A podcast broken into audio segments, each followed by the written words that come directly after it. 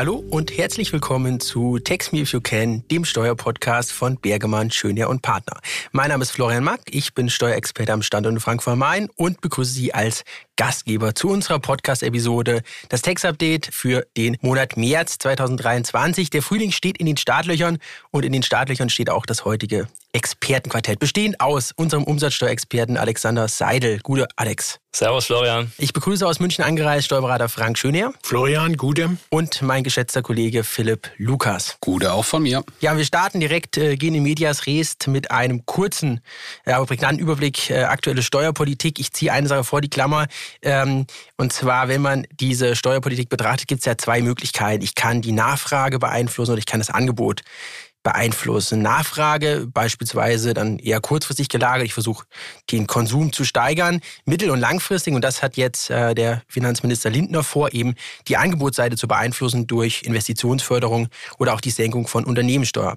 Die konkreten finanzpolitischen Vorhaben für 2023 möchte ich einmal hier kurz darstellen. Das ist einmal die Superabschreibung im Sinne der Investitionsprämie. Man kennt es auch aus dem Koalitionsvertrag. Hier ist natürlich immer auch ein bisschen die Frage, Stichwort EU-Beihilfen, inwieweit denn hier auch so eine Subventionierung stattfinden darf. Das Ganze soll dann gepaart werden mit einer steuerlichen Forschungsförderung, die ja schon besteht, aber die soll verbessert werden. Punkt zwei wäre die Gesetzgebung zur globalen Mindeststeuer. Hier verweise ich nochmal auf unsere Sonderfolge zu Pillar 2 äh, Einführung soll hier erst 1.1.24 sein. Nach wie vor ist aber so da, dass der Gesetzesaufschlag noch nicht da ist. Es gibt noch keinen Entwurf, keinen Diskussionsentwurf. Den erwarten wir aber natürlich zeitnah. Ja, was soll es noch geben? Herr Lindner hat noch vor, ein Zukunftsfinanzierungsgesetz ähm, zu gestalten und auf den Weg zu bringen. Stärkung der Aktienkultur und auch eine bessere Finanzierungsmöglichkeit, vor allem für kleine und mittlere Unternehmen. Ähm, Stichwort hier auch 7G ist ja auch äh, bekannte Maßnahme gerade für kleine Unternehmen. Und ähm, hier soll es jetzt weitere Möglichkeiten seitens des Gesetzgebers geben. Ja, weitere Möglichkeiten im Bereich der Altersvorsorge ist auch geplant. Konkret geht es darum, die zu verbessern. Man hat es ja auch in der Presse gelesen. Äh, Stichwort ist auch hier einfach aktienbasiert. Ähm, versuchen, dass das äh, ja zur Verfügung stehende Aufkommen dann eben hier zu erhöhen und, und vor allem nachhaltig das System dann aufzubauen, dass das hier auch dann entsprechend nachhaltig ist.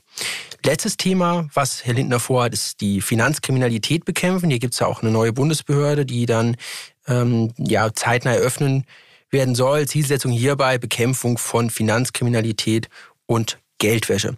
Ja, damit möchte ich den Überblick auch beenden. Wir kommen von aktuellen steuerpolitischen Maßnahmen hin zur Umsatzsteuer. Erstes Thema ist der Entwurf eines BMF-Schreibens im Bereich der PV-Anlagen. Alex. Ganz genau. Und ja, wie bereits in der Vergangenheit erwähnt, ist ja bekannt, dass eben seit diesem Jahr für bestimmte Leistungen in Zusammenhang mit Photovoltaikanlagen der neu eingeführte Nullsteuersatz greift. Da wie so üblich der Gesetzestext die Voraussetzungen nur überschaubar benennt, hat das BMF im Entwurfsschreiben dazu ausführlicher Stellung bezogen. Demnach müssen PV-Anlagen entweder auf oder in der Nähe von Privatwohnungen installiert sein oder auf Gebäuden, die überwiegend für Tätigkeiten des Gemeinwohls benutzt werden. Der Begriff Privatwohnung ist dabei sehr ähm, umfassend auszulegen, was bedeutet, dass auch darin Grundstücke auf Freizeitanlagen mit eingeschlossen sind, wie zum Beispiel die Gartenhütte, die man im Kleingarten hat und hin und wieder auch für Übernachtungen benutzt. Wenn Sie als Leistender nun 0% Umsatzsteuer, also den Nullsteuersatz in Ihren Rechnungen ausweisen möchten, stellen Sie sich grundsätzlich zwei Fragen. Die erste, darf ich das wirklich? Die zweite, wie weise ich das nach? Zu erstens, ja. Zu zweitens, mithilfe einer Vereinfachungsregelung. Diese besagt, dass sie sich für Nachweiserbringung lediglich vom Erwerber der Photovoltaikanlage bestätigen lassen müssen, dass die Voraussetzungen hierfür erfüllt sind. Und mein Tipp an der Stelle wäre das im Grunde über die AGB zu vereinbaren. Weiterhin sei noch darauf hingewiesen, dass Unternehmer, die in 2023 eine neue PV-Anlage erwerben, sich, ja, darf man sagen, dankbarerweise nicht mit der unentgeltlichen Wertabgabe auseinandersetzen müssen. Heißt konkret, die Stromentnahme für private Zwecke bleibt unversteuert. Für Betreiber älterer Anlagen sieht die Finanzverwaltung jedoch vor, dass diese ihre PV-Anlagen unentgeltlich nur entnehmen dürfen, wenn mindestens 90 Prozent des erzeugten Stroms für nicht unternehmerische Zwecke verwendet werden. Heißt konkret, nutzen Sie zu weniger als 90 Prozent den gewonnenen Strom für private Zwecke, müssen sie diesen auch weiterhin als unentgeltliche Wertabgabe versteuern. Der Deutsche Steuerberaterverband hat dazu Stellung genommen und erachtet diese Einschränkung, also die 90-Prozent-Vorgabe, für rechtswidrig und spricht sich eben dafür aus, diese gänzlich zu streichen. Macht aus meiner Sicht auch Sinn, da ja die Entnahme aus Gegenständen im Unternehmensvermögen grundsätzlich allen Unternehmen zur Verfügung steht und nicht mit Einschränkungen für eine besondere Gruppe einhergehen darf. Ein Anwendungsschreiben, also jetzt bezogen auf Einkommensteuer für Photovoltaikanlagen, ist geplant und wird voraussichtlich bald veröffentlicht werden. Ja, und ähm, da stellt sich natürlich jetzt noch die Frage, ähm, 12 Absatz 3 sagt ja jetzt Nullsteuersatz, das ist nochmal ganz wichtig zu betonen. Nullsteuersatz heißt, die Leistung ist steuerbar und auch steuerpflichtig, aber eben mit einem Steuersatz von 0%. Das heißt, der Vorsteuerabzug auf der Seite des Lieferanten bleibt natürlich nach wie vor bestehen. Kommen wir zum zweiten umsatzsteuerrechtlichen Thema. Wir sind im Paragraph 2b Umsatzsteuergesetz, geht um juristische Personen des öffentlichen Rechts und da gibt es jetzt ja eine Verlängerung der Übergangsregeln. Alex, äh, wann sollte das eigentlich eingeführt werden und äh, wann wird es jetzt eingeführt? Eingeführt wird es jetzt, sagen wir, Anfang 2025. Ähm, ich drücke das mit einer gewissen Ungewissheit aus, da ja, jetzt die juristischen Personen des öffentlichen Rechts insgesamt neun Jahre Zeit gehabt hatten, sich eben auf diese, sagen wir, neue Regelung einzustellen. Da das auch einige getan haben und eben mit dieser kurzfristigen Verlängerung vor Ablauf des letzten Jahres nicht gerechnet hatten, haben diese bereits Verträge auf die neue Regelung umgestellt und darin eben auch Leistungen zuzüglich Umsatzsteuer vereinbart. Somit wird es in einigen Fällen, insbesondere eben in dem ersten Quartal diesen Jahres dazu kommen, dass Rechnungen mit Umsatzsteuer ausgestellt werden und es eben somit zu einem unberechtigten Umsatzsteuerausweis im Sinne des 14c Absatz 2 kommen wird. Die Finanzverwaltung hat glücklicherweise dieses Problem erkannt und eben im Februar eine Nichtbeanstandungsregelung verabschiedet, die besagt, dass Leistungsempfänger, denen eben eine solche Umsatzsteuer unberechtigt in Rechnung gestellt worden ist, den Vorsteuerabzug eben daraus geltend machen können. Zudem auf Seiten der juristischen Personen des öffentlichen Rechts wird nicht beanstandet, wenn diese nicht die Umsatzsteuer von unberechtigt ausgewiesener Umsatzsteuer an das Finanzamt abführen, wenn eben der Leistungsempfänger ohnehin nicht zum Vorsteuerabzug berechtigt ist. Hat den Hintergrund, dass in diesen Fällen keine Gefährdung des Steueraufkommens gegeben ist. Die Übergangsregelung gilt bis zum 31.03. diesen Jahres.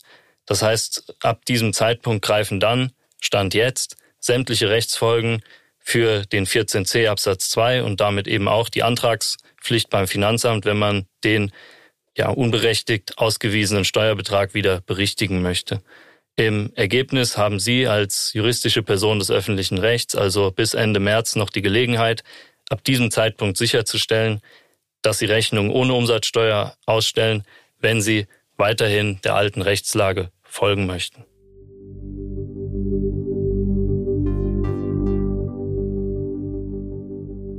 Wir kommen als nächstes in den Bereich der Ertragssteuern und gehen weit zurück in das Jahr 2010, 2011, Jahressteuergesetz 2010, Übergangsregelung vom Anrechnungs- zum Halbeinkünfteverfahren. Und ja, das holt uns jetzt wieder ein, Philipp. Äh, was gibt's denn hier für Neuigkeiten im Bereich des Körperschaftssteuergesetzes? Danke für die Überleitung. Es gab ein Urteil vom Bundesverfassungsgericht, das sich mit dieser Thematik beschäftigt hat. Es gab hier eine spezielle Konstellation, die sie genauer untersucht haben und da wurde jetzt festgestellt, dass es mit dem Grundgesetz teilweise unvereinbar ist. Worum geht's genau? Also kurz um den Fall zu skizzieren. Ähm, Im Speziellen geht es hier um die Regelung des 36 Absatz 6a KStG. Dieser sah bisher eine Umgliederung, jetzt wird es ein bisschen technisch, mit äh, 45 Prozent vorbelasteten Eigenkapital in 40 Prozent vorbelastetes Eigenkapital vor und äh, gleichzeitige Verringerung eines positiven, nicht mit Körperschaftssteuer vorbelasteten Eigenkapitals nennt sich EK02. Muss ich gestehen, habe ich abgelesen. Genau, und ähm, so sollte das eigentlich passieren bis zum vollständigen Verbrauchs dieses Eigenkapitals 02. Problem hierbei ist allerdings, dass es dann bei dieser Umgliederung, die jetzt gerade beschrieben wurde, zu einem Verlust von einem Zeitpunkt des Systemwechsels realisierbarem Körperschaftssteuerminderungspotenzial kommen kann. Dadurch sind in bestimmten Konstellationen Steuerpflichtige schlechter gestellt und genau dieser Fall hat sich das Bundesverfassungsgericht jetzt angeschaut und kam zu dem Ergebnis, ist mit dem Grundgesetz nicht vereinbar, diese Schlechterstellung und hat den ja, Gesetzgeber jetzt bis zum 31.12.2023 angewiesen, diese Unvereinbarkeit aufzuheben, eine Neuregelung zu schaffen, die dann eben diese Schlechterstellung ja, beseitigt. Das bedeutet jetzt für Betroffene, wenn sie sich in dem Fall wiedererkennen, auch wenn es sehr technisch beschrieben ist und ja, der Anwendungsbereich wird wahrscheinlich nicht jeden treffen. Aber wenn Sie hier betroffen sind, schauen Sie, dass die Bescheide noch offen gehalten werden bis zur Änderung durch den Gesetzgeber. Und wenn diese dann ins Gesetz implementiert ist, dann auch auf die Änderung drängen. Ja, und dann kommen wir vom Bundesverfassungsgericht wieder zurück in die Hauptstadt nach Berlin. Es gibt ein BMF-Schreiben vom 26. Januar 2023, geht um 35 äh, C ESTG ähm, AFA-Möglichkeiten bei energetischen Sanierungen oder Maßnahmen. Äh, hier vielleicht noch vollständigkeitshalber auch auf 7b hingewiesen, Mietwohnungsneubau. Ähm, das ist ja auch eben steuerpolitisches Instrument, eben hier Abschreibungssätze temporär befristet einzusetzen, um dann äh, vielleicht erhöhte Baukosten oder aber auch dann gestiegene Fremdkapitalzinsen ja wieder annähernd auszugleichen. Und äh, ja, hier gibt es ein paar Änderungen, Philipp. Äh, was sagt das BMF schon, wie wird die Norm hier konkretisiert? Genau, also das BMF-Schreiben ist in der Art sehr hilfreich, weil äh, nun erstmals eine Musterbescheinigung beigefügt wurde. Also die, die Vorschrift an sich gibt dem Steuerpflichtigen ja die Möglichkeit, für energetische Baumaßnahmen bei zu eigenen Wohnzwecken genutzten Gebäuden dann äh, über drei Jahre verteilt bis zu einem Höchstbetrag von 40.000 Euro pro Wohnobjekt steuermindernd geltend zu machen. Und bisher wurde gesagt, das sollte dann durch einen Sachverständigen bescheinigt werden. Und das Schöne bei dem BMF-Schreiben ist, dass jetzt diese Musterbescheinigung beiliegt, die man dann dem Sachverständigen in die Hand drücken kann, damit der das ausfüllt und dass es hoffentlich dann beim Finanzamt auch keine Rückfragen mehr gibt. Es ist natürlich auch Ziel der Regelung, da möglichst unkompliziert dann eine Entlastungsmöglichkeit für den Steuerpflichtigen dann zu generieren. Ja, kommen wir zum letzten Thema im Bereich der ja, klassischen Ertragssteuer. Es geht um ein Gesetz und zwar beziehungsweise auch wieder um Anwendungsfragen zum Plattformsteuertransparenzgesetz. Ähm, Hintergrund ist äh, hier, dass äh, gewisse ja, Plattformen jetzt dann auch gezwungen werden, Daten zu melden. Man kennt das vielleicht aus der Presse, der äh, klassische äh, ja, Händler bei eBay oder sonstigen Plattformen wird dann vielleicht auch ins Schwitzen kommen. Was hat das dann für Konsequenzen und wie äußert sich das BMF jetzt hierzu, Philipp? Genau, das BMF-Schreiben hat hier ja, viele Beispiele aufgeführt und ich finde es ganz schön gemacht, weil das erstmals in einem Stil ist, es wird eine Frage gestellt und es wird eine konkrete Antwort gegeben. Und die ja, besonderen Sachen, die wir jetzt mal hier vorheben möchten, ist, äh, die erste Frage ist, glaube ich, für Konzerne relativ interessant, weil direkt die Frage gestellt wird, gibt es denn eine Ausnahme für konzerninterne Plattformen? Antwort ist leider nein. Das heißt, wenn man jetzt äh, sich eine Konzernplattform zum Betreiben einer Internetplattform sein eigenen darf, muss man auch hier drauf aufpassen, dass eben diese Meldungen vorgenommen werden, damit man hier in keine ja, Sanktionen oder sowas reinläuft. Und weitere Antworten bzw. Fragen, die gestellt werden, ähm, beziehen sich insbesondere auf den Bereich der Bagatellgrenze. Das BMF hatte hier von vornherein gesagt, hier alles, was weniger als 30 Fälle und weniger als 2000 Euro Umsatz pro Jahr generiert, die sollen bitte nicht gemeldet werden oder müssen nicht gemeldet werden. Das wird dann auch mit einem Beispiel erklärt, das ist ganz schön gemacht. Und generell werden noch relevante Tätigkeiten, die Vergütung, ein paar technische Details geklärt und wie schon bereits gesagt, jeweils im Stil es wird eine Frage gestellt, es wird eine Antwort gegeben, meist noch mit Beispiel, dass das eigentlich ganz schön gemacht ist. Ja, und äh, als Tipp, wenn Sie jetzt zuhören und die Voraussetzungen eines Plattformbetreibers erfüllen oder wie gesagt eine konzerninterne Plattform Ihr eigen nennen dürfen, sollten Sie sich das BMF-Schreiben genauer durchlesen. Vielleicht kann hier sogar die eine oder andere Frage, die Sie haben, direkt vom Gesetzgeber beantwortet werden. Also ein hilfreiches Instrument für den Steuerpflichtigen hier, das BMF-Schreiben.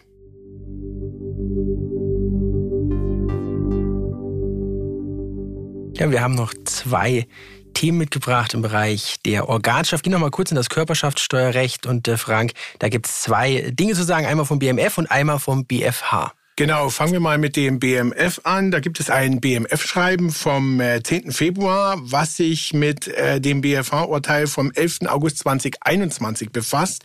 Und zwar geht es hier darum, äh, was passiert mit einem Übertragungsgewinn im Rahmen einer Aufspaltung. Und bei der Aufspaltung ist es ja grundsätzlich so, dass der Ergebnisabführungsvertrag endet und damit auch die Organschaft. Und demzufolge war die Finanzverwaltung hier der Auffassung, dass ein Aufspaltungsbedingungsbedingtes bedingtes Ergebnis von der Organgesellschaft selber zu versteuern ist und äh, nicht beim Organträger. Dem ist der BFH entgegengetreten gegen Randnummer ORG 27 des Umwandlungssteuererlasses. Und der BFH hat aber in dem Urteil noch äh, eine interessante Aussage getroffen, nämlich, dass wenn es einen Übertragungsgewinn gibt, dass dieser dann mit vororganschaftlichen Verlustvorträgen der Organgesellschaft verrechnet werden kann. Und dem ist das BMF mit besagten Schreiben entgegengetreten und sagt, ein Verlustabzug innerhalb der Organschaft ist nicht möglich. Und dann habe ich noch ein weiteres interessantes BFH-Urteil zum Thema ertragsteuerliche Organschaft, nämlich ein äh, relativ aktuell veröffentlichtes Urteil vom 2. November 22. Und zwar ging es hier um die tatsächliche Durchführung des Ergebnisabführungsvertrages. Und in dem Urteilsfall war es so, dass der Ergebnisabführungsvertrag nicht gebucht wurde, das Ergebnis aber gleichwohl von der Organmutter übernommen worden ist. Und die Frage war hier, ist der der Ergebnisabführungsvertrag tatsächlich durchgeführt worden?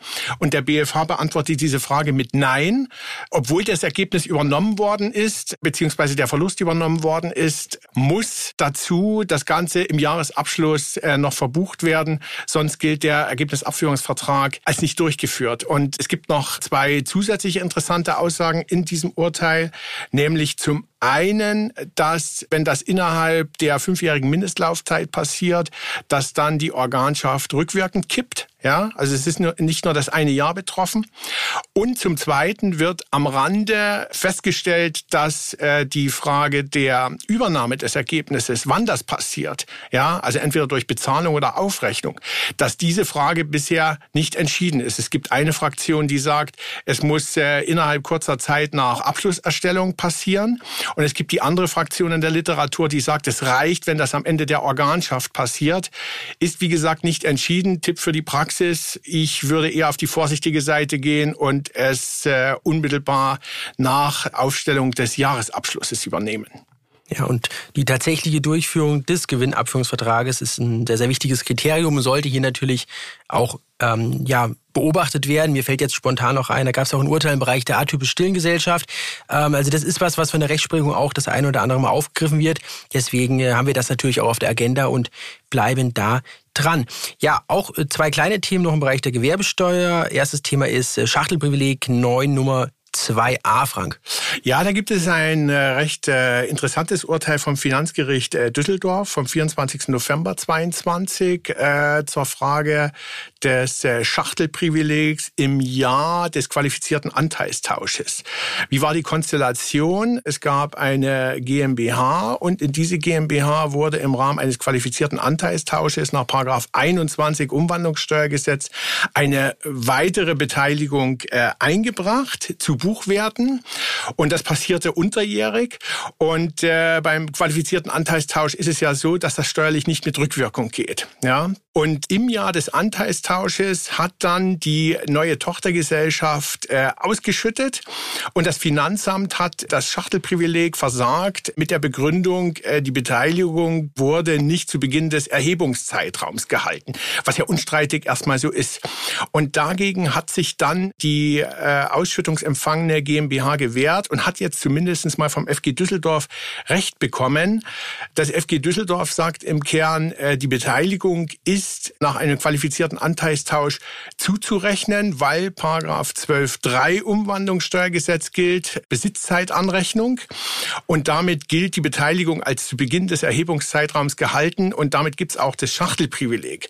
Tipp hier für die Praxis, würde mich auch darauf noch nicht verlassen, bis das nicht der BFH entschieden hat.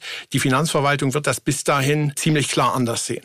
Ja, Revision zugelassen bleibt spannend, weil gerade äh, das Thema Beginn des Erhebungszeitraums ist ja beim Schachtelprivileg auch dann abweichend geregelt äh, zum körperschaftssteuerlichen Schachtelprivileg. Kommen wir zu einer weiteren Kürzungsvorschrift, Paragraph 9 Nummer 1 Satz 2. Hier gab es ja auch eine Änderung, wenn ich jetzt denke an, wir haben vorhin PV-Anlagen, ähm, Strom ähm, an, an Mieter oder so, ne? da haben wir ja auch eine Änderung, dass ähm, in der Gestalt die weitere Kürzung schon möglich ist, also sich hier bei ähm, gewissen Rahmen natürlich um keine äh, schädliche Tätigkeit handelt. Ähm, hier ging es aber jetzt um die drei Objekte-Grenze im Bereich der gewerblichen Tätigkeit. Richtig, also es ging um die Frage der erweiterten Kürzung von äh, Immobilienunternehmen, immer wieder ein Streitthema zwischen Verwaltung und Steuerpflichtigen. Und hier hat das äh, Finanzgericht Berlin-Brandenburg entschieden, am 18. Januar 2022, über eine Objektgesellschaft, die Bestandteil einer Immobiliengruppe war. Und diese Immobiliengruppe hat sich auch damit beschäftigt, äh, Projekte zu entwickeln und zu verkaufen. Und hier hat das Finanzgericht urteilen müssen über eine Objektgesellschaft, die dann innerhalb der ersten Jahre, innerhalb der ersten drei sogar, fünf Objekte verkauft hat und hat dann festgestellt, dass, äh, obwohl es ein Gelegenheitsverkauf war, hier vom gewerblichen Grundstückshandel auszugehen ist. Und wenn gewerblicher Grundstückshandel besteht, dann gibt es die erweiterte Kürzung nicht. Also Feststellung Nummer eins, es ist auf die drei Objektgrenze zu achten, auch bei Immobilien, Objektgesellschaften, die Objekte vermieten. Das ist das eine. Das zweite Interessante war hier, dass das Finanzgericht gesagt hat, die äh, Tätigkeiten und Kenntnisse der Geschäftsführer innerhalb des Konzerns bei Personalunion sind der Objektgesellschaft zuzurechnen. Keine Standalone-Betrachtung. Das waren Branchenvertreter, die sich auch viel mit äh, der Entwicklung und Verkauf von Immobilien befasst haben. Und das ist der Objektgesellschaft äh, hier schädlich zuzurechnen, obwohl sie selber vielleicht ganz andere Tätigkeiten betreibt im Bereich der Verwaltung. Und äh, das dritte Interessante, wie ich finde, ist, äh, dass äh, eine langfristige Finanzierung des Ankaufes nicht als Indiz dafür gilt, Immobilien langfristig zu halten und zu verwalten. Ähm, ist ein Finanzgerichtsurteil, aber ich denke, die Finanzverwaltung wird das gerne aufgreifen und sich hier gerne anschließen. Mal sehen, ob der BFH noch darüber zu entscheiden hat.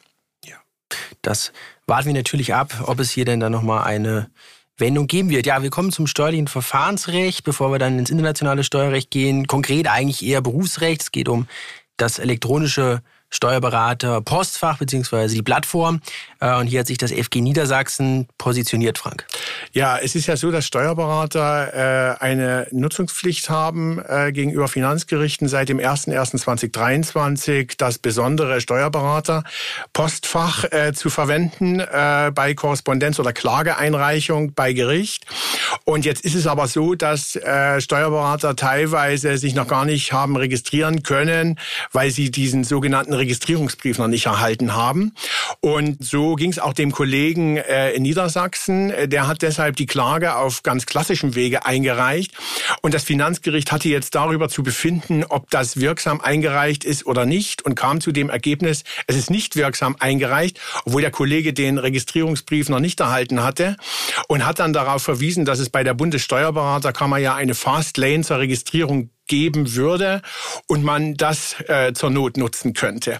Also von dem her hier Tipp an alle Kollegen, äh, selbst äh, wenn noch nicht registriert, äh, wenn Sie äh, mit Finanzgerichten zu tun haben, tun Sie es schnell, äh, sonst äh, besteht die Gefahr, dass äh, das, was Sie da einreichen, unwirksam ist. Vielen Dank, Frank. Philipp, du hast uns auch noch ein verfahrensrechtliches Thema mitgebracht. Äh, vorläufige Festsetzung 165er. Wenn ich das jetzt hier so grob überfliege, sieht das für den Steuerpflichtigen eher schlecht aus. Leider ja. Also es gibt äh, oder es gab die Urteile vom BFH und Bundesverfassungsgericht, die hatten über die Verfassungsmäßigkeit der Hinzurechnung nach Paragraph 8 Nummer 1 A, D, E und F Gewerbesteuergesetz zu entscheiden. Und das wissen die meisten dass das eben zu Lasten des Steuerpflichtigen entschieden wurde. Also die Verfassungsmäßigkeit wurde bestätigt. Und hier gab es einen gleichlautenden Ländererlass von 2016 und den hat logischerweise die Finanzverwaltung jetzt aufgehoben. Bedeutet, dass die Bescheide jetzt nicht mehr vorläufiger gehen und insoweit eigentlich fast kaum mehr eine Chance besteht, die Bescheide anzufechten. Und Johann Hesse würde mal sagen, das war's, der Käse ist Gässe. Und ich setze noch gleich eine schlechte Nachricht obendrauf. Der BFH hat entschieden mit Urteil vom 20. Oktober 22 äh, bezüglich äh, der Hinzurechnung nach Buchstabe D, also für Miet- und Pachtzahlungen, dass äh, Wartungskosten bei Leasingverträgen auch hinzugerechnet werden müssen, soweit sie typischerweise, also vom Gesetz geregelt, äh, vom Leasinggeber zu tragen sind und vertraglich auf den Leasingnehmer abgewälzt wurden wird natürlich ein schönes Thema in der PP. Also ich könnte mir vorstellen, dass wenn man jetzt nichts findet und dann doch nochmal ans Konto reinschaut und man da was findet, dass man dann doch irgendwie noch ein Mehrergebnis Ich fürchte, das ist ein echtes Thema für die Praxis, ja.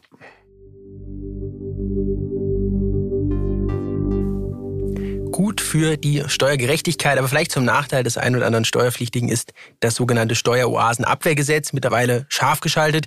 Äh, und hier gibt eine schwarze Liste und da gab es einige Länder jetzt, die sich nicht gefreut haben, dass sie darauf landen. Bei einem ist es ähm, sicherlich nachvollziehbar, das ist äh, Russland, die jetzt hier eben die Klassifizierung als Steuerparadies haben. Äh, welche Auswirkungen geben sich da und äh, was gibt es noch zu diesem Steueroasenabwehrgesetz zu sagen, Philipp? Genau, wie du gesagt hast, äh, Russland wurde aufgenommen jetzt auf die schwarze Liste, liegt um einen daran, dass die ein ja, Präferenzregime für Holdingstrukturen haben, was nicht abgestellt wurde. Und äh, man kann sich vorstellen, dass jetzt seit einem Jahr der Dialog fast komplett eingestellt ist. Also die BEPS-Mindestanforderungen an den Informationsaustausch, ja, werden nicht mehr erfüllt. Von daher war das nur eine Frage der Zeit, dass Russland da auf dieser schwarzen Liste landet. Neben Russland allerdings sind noch weitere Länder dazugekommen. Das sind einerseits die britischen Jungferninseln und die Marshallinseln. Und auch Costa Rica steht jetzt auf der Liste drauf. Und insgesamt haben wir da jetzt 16 Länder und Gebiete die auf dieser schwarzen Liste draufstehen.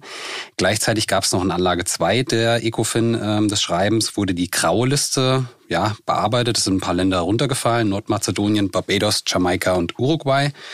Und auf der grauen Liste bleibt nach wie vor vorerst Hongkong, Malaysia und Katar. Hier wurde nochmal ja, Stellung genommen, beziehungsweise wurde erläutert, dass hier eine Fristverlängerung für die Umsetzung oder den Abschluss von Reformen äh, eingeräumt wurde bis Ende des Jahres, beziehungsweise bis 31. März, wenn man auf Katar schaut. Und die Liste wird dann im Oktober 23 nochmal geupdatet. Das könnte dann sein, dass Katar dann draufstehen wird auf der schwarzen Liste, wenn dann diese Reform nicht zum Abschluss gebracht wurde. Aber das werden wir dann sehen. Genau, und kurz nochmal zum Abholen. Ich glaube, das ist immer ganz, ganz nett, was, was das überhaupt bedeutet, wenn jetzt auf dieser schwarzen Liste ein Land draufsteht, mit dem man Geschäftsbeziehungen unterhält. Das sind die vier Paragraphen, die man sich dann im Endeffekt anschauen muss. Paragraph 8 bis 11. Es gibt entweder bei diesen Geschäftsbeziehungen ein Verbot des Betriebsausgabenabzugs oder des Werbungskostenabzugs für den Zahlenden. Das bedeutet, hier werden die Betriebsausgaben komplett gekürzt oder Paragraph 9 dann die verschärfte Hinzurechnungsbesteuerung, die dann ja, zur Anwendung kommt. Es gibt allerdings auch nach Paragraph 10 die Möglichkeit, über den Katalog nach 49 ESCG hinaus äh, Quellensteuermaßnahmen zu ergreifen oder Paragraph 11 die letzte Option dann, dass äh, Maßnahmen Gewinnausschüttung und Anteilsveräußerung greifen. Das bedeutet hier kein 8b KSCG und auch keine Freistellung nach DBA. Insoweit sollte man jetzt schnellstmöglich überprüfen, ob man dann Geschäftsbeziehungen zu diesen ja, vier neuen Ländern oder zu den zwölf alten hat und das natürlich auch schnellstmöglich abstellen. Ja, und diese Liste wird ja auch ähm, stetig aktualisiert, angepasst. Ähm, da muss man natürlich dann auch aufpassen, dass sich da nichts ändert und man dann hier in diese verschärften Maßnahmen dann reinrutscht. Korrekt. Also im Oktober 23 ist es dann wieder soweit. Das heißt, äh, Text-Update November dann wieder reinhören. So machen wir das. Ja, und dann kommen wir noch zum Schluss unseres Text-Updates für den Monat März. Die Statistik des Monats. Philipp hat sie ausgesucht. Äh, gibt ein FG-Urteil sogar vom 14.12.22 zum Thema Fitnessstudios. Ja, sind die Beiträge steuerlich absetzbar? Eines auch der, der äh, ja, meistgestellten Fragen an den Steuerberater.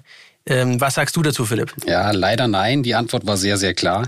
Es war eine Steuerpflichtige, die geklagt hatte. Die hatte wegen einer Behinderung eine Wassergymnastik verschrieben bekommen und hatte sich dann aber gedacht, weil ein näher gelegenes Fitnessstudio ein ähnliches Angebot an Wassergymnastik hat, geht sie doch dahin. Und das Finanzgericht oder das Finanzamt haben das beide kritisch gesehen, weil in diesem Fitnessstudio natürlich auch Sauna und Geräte stehen, die man auch anderweitig nutzen kann. Und das war dann auch der Grund für die Aberkennung, weil es dann eben nicht mehr ärztlich gesetzlich vorgeschrieben ist oder noch Zusatzleistungen angeboten werden. Das heißt, die Kosten decken nicht unbedingt diese ärztliche Verschreibung dann ab und führte dazu, dass die außergewöhnlichen Belastungen gekürzt wurden. Warum wir jetzt so steuerlich starten? Äh, es gab eine Statistik hierzu in 2022, nämlich dass in Deutschland 11 Millionen Männer und 9,6 Millionen Frauen häufig oder ab und zu ins Fitnessstudio gehen. Meinst du jetzt, dass die ins Fitnessstudio gehen oder dort angemeldet sind? Es steht gehen. Okay. wie, wie, das jetzt genau geprüft wurde, aber ich gehe stark davon aus, dass dann auch wirklich der Gang ins Fitnessstudio ausreicht. Ob das jetzt die Sauna ist oder zum Trainieren, sei dahingestellt. Und äh, da hätte ich jetzt noch eine Frage an die Kollegin Schöner und Seidel. Äh, es gibt noch ein Hobby der Deutschen, was beliebter war. Also beim Sport war es ganz klar das Fitnessstudio mit knapp 25 Prozent der Deutschen. Und es gab ein allgemeines Hobby. Was meinte denn ist auf Platz eins in Deutschland? Ich denke, es ist die Mitgliedschaft im Karnevalsclub. Passt zeitlich, aber nee, ist nicht dabei. Alex? Fern von Sport. Ja. Vielleicht Darf man Fernseh schauen als, Fern als, als Hobby einordnen? Würde ich jetzt nicht als Hobby einordnen. Ich glaube, da ist die Zahl ein bisschen höher, aber ich, ich nehme es ich mal mein, Briefmarken sammeln wird es nicht sein. das, das ist richtig, soweit, soweit gebe ich dir recht. Nee, ist tatsächlich mit 24 Prozent die Gartenarbeit. Die Gartenarbeit? Ja, wahrscheinlich während Corona dann doch irgendwo Wenn äh, in der dem Gang im Wort Garten. Arbeit Hobby auch mitsteht. Aber das, okay. ist ja, das ist ja auch äh, vielleicht für viele Entspannung und äh, man kann ja auch ein kühles Bier dazu genießen und im Schrebergarten ist auch Grillen erlaubt. Also Absolut äh, korrekt. von daher. Von daher ist es die Gartenarbeit geworden, genau. Das ist mit 24 Prozent das beliebteste Hobby der Deutschen 2022 gewesen. Abgesehen von Fernsehgucken würde ich jetzt mal behaupten. das ist wahrscheinlich auch vorne mit dabei. Ja, das war die Statistik des Monats. Ja, vielen Dank und damit beenden wir die Podcast-Episode für März und bedanken uns bei Ihnen, liebe Zuhörer und Zuhörer, dass Sie dabei waren. Verweisen an der Stelle auf die Shownotes, wo wir die BMF schreiben und auch die Urteile, die hier jetzt zitiert wurden, nochmal aufgelistet haben und natürlich auch auf unsere Sonderfolge zur Säule 1, Pillar 1, das OECD-Programm, ehemals Digitalsteuer. Ähm, ja, und da haben wir eine Sonderfolge aufgenommen, die werden wir im Laufe des Märzes dann auch veröffentlichen. Freuen uns auf Ihr Feedback und bedanken uns bereits jetzt für die Aufmerksamkeit und wünschen einen schönen Start und einen schönen März und hören uns dann wieder im April zu unserem Textupdate. Und äh, ja, was mir jetzt, was ich jetzt fast vergessen hatte, ich muss mich natürlich nochmal bedanken bei meinen Kollegen. Ähm, der Dank geht zum erst an den Umsatzsteuerexperten Alexander. Sehr, sehr gerne, Flo. Und ich bedanke mich auch bei Philipp Ja, wie immer gerne. und bei Frank. Hat Spaß gemacht, Florian. Ja, und damit schließen wir dann auch endgültig die heutige Folge. Vielen Dank, alles Gute und das war Text Me If You Can, der Steuerpodcast von Bergemann, Schönherr und Partner.